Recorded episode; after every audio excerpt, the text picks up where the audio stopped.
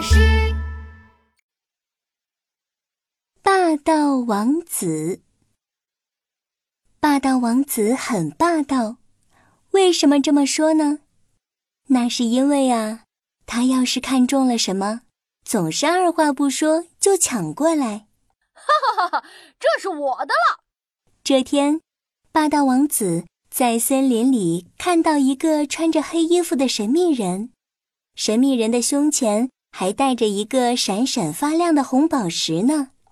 哇，好漂亮的红宝石啊！喂，这块石头我要了。不不不，不行，这是我最重要的东西，我不能给你。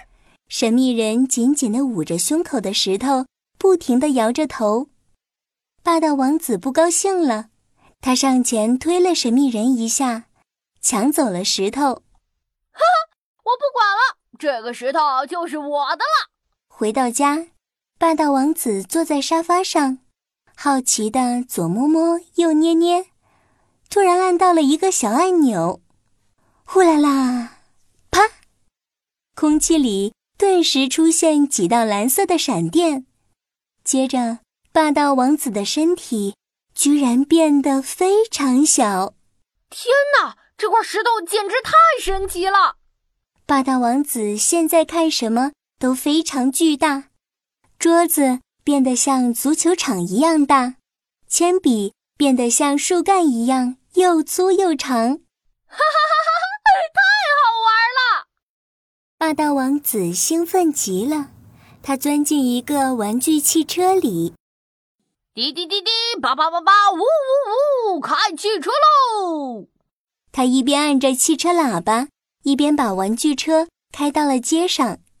可是，刚出门他就傻眼了，街上的人们好像全都变成了巨人。霸道王子还没有巨人的鞋子高呢。咦，这不是我的小汽车吗？只是后来被霸道王子抢走了。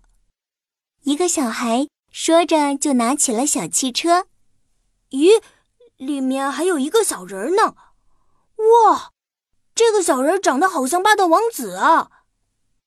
小孩把霸道王子从车里捏了出来。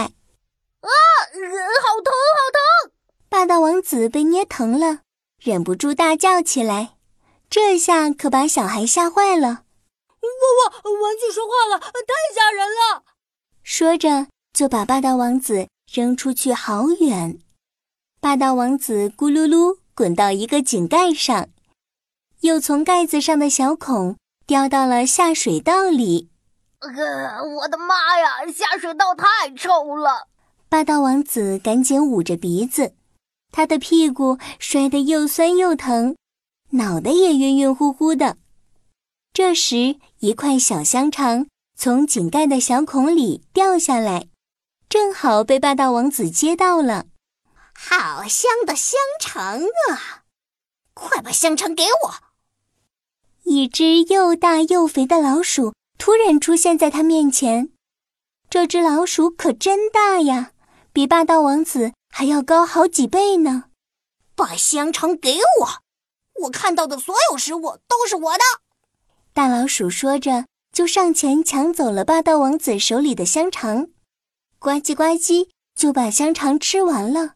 他又盯着霸道王子说：“嗯啊，你看起来好像也很好吃哎！”啊！不要吃我！不要吃我！霸道王子吓得转身就跑。他沿着下水道跑啊跑啊，一直转了九十九个弯，才找到下水道的出口。就在这时，霸道王子突然踢到一块石头。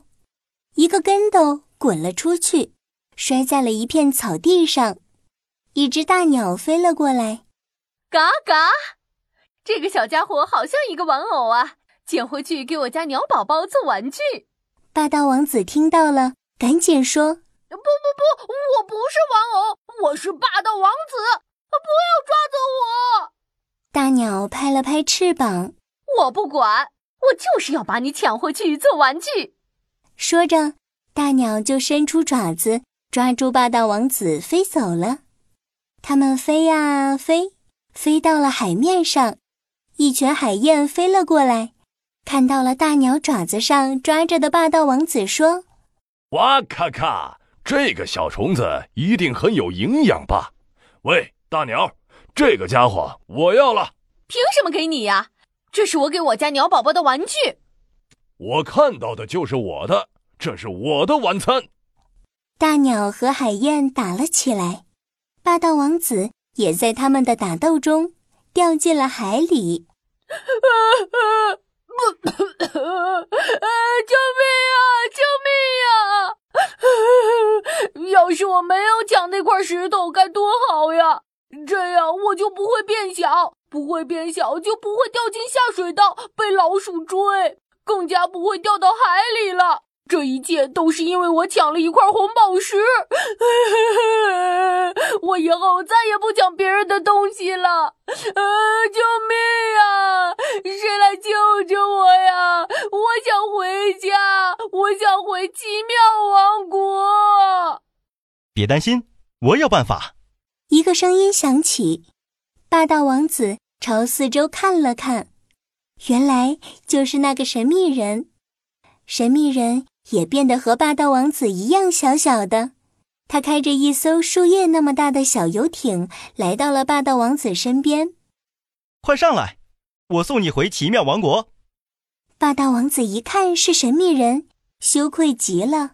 谢谢你来帮助我，之前我不该抢你的东西的，对不起。哈哈，没关系，我原谅你了。快上船吧。霸道王子爬上了船。他看着神秘人的小船，疑惑地说：“这艘船这么小，我们什么时候才能回到奇妙王国呀？”这个嘛，我有办法。